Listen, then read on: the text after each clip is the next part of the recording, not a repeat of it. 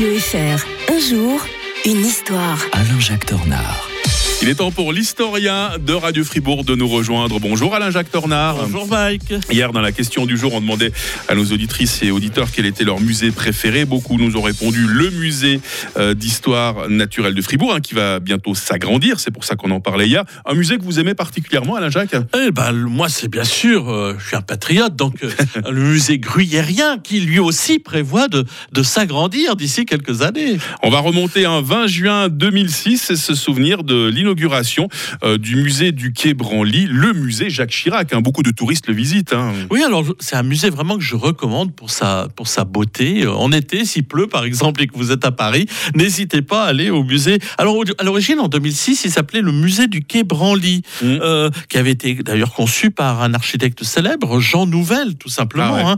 Et il avait été voulu par Jacques Chirac. Alors Jacques Chirac, on, on, a plutôt l'image du buveur de bière, la, la Corona Hein, pour pas faire de publicité, et qui euh, était plutôt euh, voilà proche du peuple et tout. On oubliait que c'était avant tout un amateur d'art, quelqu'un de très cultivé, hein. exotique, primitif, les, ce qu'on appelle les arts premiers, et en particulier lui. Alors s'il avait une passion, pas seulement pour les sumo, on, se moquait un petit peu, hein, mais d'abord euh, pour le Japon. Et je le comprends, moi qui suis allé au Japon. Si vous savez pas que faire, aller au Japon. Ça, il y a eu avant et après avoir été au Japon, et je pense que mm. ça a été le cas pour pour lui et donc, il l'avait inauguré le 20 juin 2006, euh, ce musée, et est devenu, en, fait, euh, dix ans plus tard, le 21 juin 2016, le musée euh, Jacques Chirac.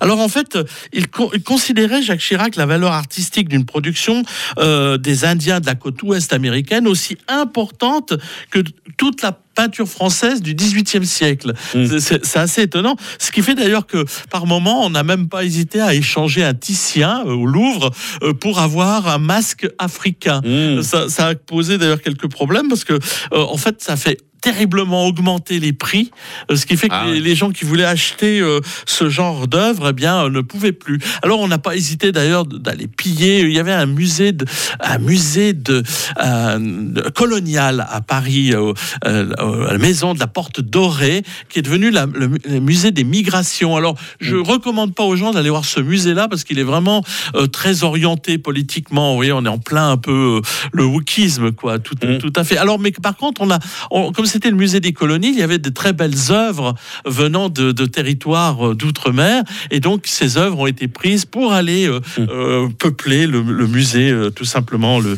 le, musée de, Jacques Chirac, qui est vraiment un magnifique musée, un extérieur végétalisé. Donc, c'est vraiment une bonne idée d'aller le voir si vous ne savez pas que faire cet été. Et demain, bah, c'est bien que vous parliez de l'été, Alain Jacques. Hein. Demain, nous serons le 21 juin. C'est un historien en tenue estivale que nous retrouverons pour évoquer ce solstice d'été. On un peu de la fête de la musique aussi, j'imagine. Hein. Ah, bien entendu, l'un ne va pas sans l'autre. À demain, Alain Jacques Tornard. À demain. 6h36 sur